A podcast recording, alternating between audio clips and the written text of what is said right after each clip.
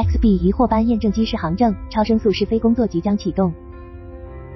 据航空周刊八月二十四日报道，美国超声速飞行器研发公司 Boom Supersonic 旗下 XB 验证机已经获得美国联邦航空管理局 FAA 颁发的验证机试航证，为该机接下来的试飞工作奠定了基础。Boom Supersonic 公司尚未透露该型号的首飞时间。按照原定计划，该机需要在超声速环境下逐一验证其发动机性能。气动布局以及航空材料的可靠性，为未来超声速客机 Overture 的研制奠定技术基础。那么，这款被寄予厚望的验证机能否重启超声速商业化之路？首飞在即。美国 Space 网站在九月三日发布了一张图片，一架 XB 验证机停在跑道上，似乎准备好了起飞。该网站报道称，XB 验证机在跑道上完成了进一步的工作，即将首次实现超声速飞行。报道援引 Boom Supersonic 公司的声明称。XB 一验证机已经运抵美国加利福尼亚州莫哈维航空航天港，并进行了多次地面滑行测试。Boom Supersonic 公司创始人兼首席执行官布莱克绍尔在声明中表示，XB 一验证机的设计飞行速度为马赫数2.2两千七百千米每时，首次飞行将在莫哈维沙漠上空进行。FAA 批准 XB 一使用莫哈维沙漠上空的空域，这是为了纪念1947年10月，传奇飞行员查克耶格尔驾驶贝尔 X 1验证机在莫哈维沙漠上空首次突破升障。报道还提到，两名参与首飞的试飞员已经准备就绪，并且获得了 FAA 的批准。此前，这两位试飞员已经在 Boom Supersonic 公司研发的模拟器以及与 XB 验证机使用同一款 J85 发动机的 T38 教练机上完成了数百小时的飞行训练。面对首飞，XB 首席试飞员比尔舒梅克表示，首飞对于 XB 而言只不过是测试工作的延续。XB 有望使超声速成为主流的旅行方式。技术验证。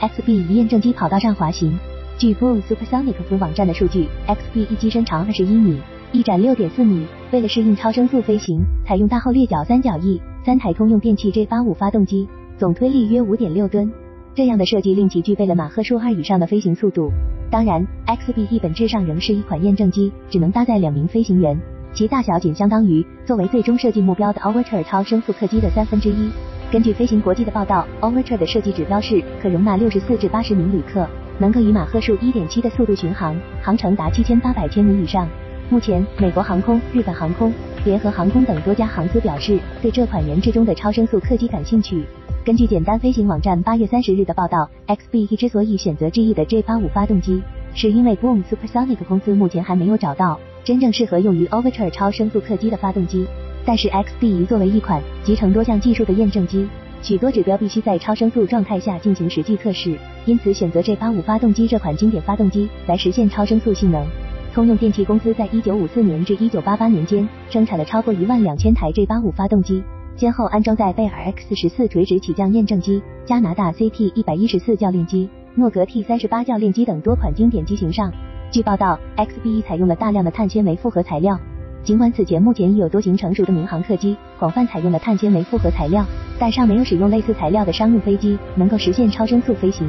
此前协和飞机在进入超声速飞行状态时，曾发生机体金属长度被拉伸的情况，因此 XB 需要在超声速条件下对碳纤维复合材料的结构特性进行物理验证。采用碳纤维复合材料的理由之一是，理论上这种材料有助于降低飞行噪声，而协和客机运行时所产生的巨大噪声是其遭到抵制的原因之一。因此，现在所有的超声速飞机项目都将降噪视为重点需要解决的问题之一。政府投资，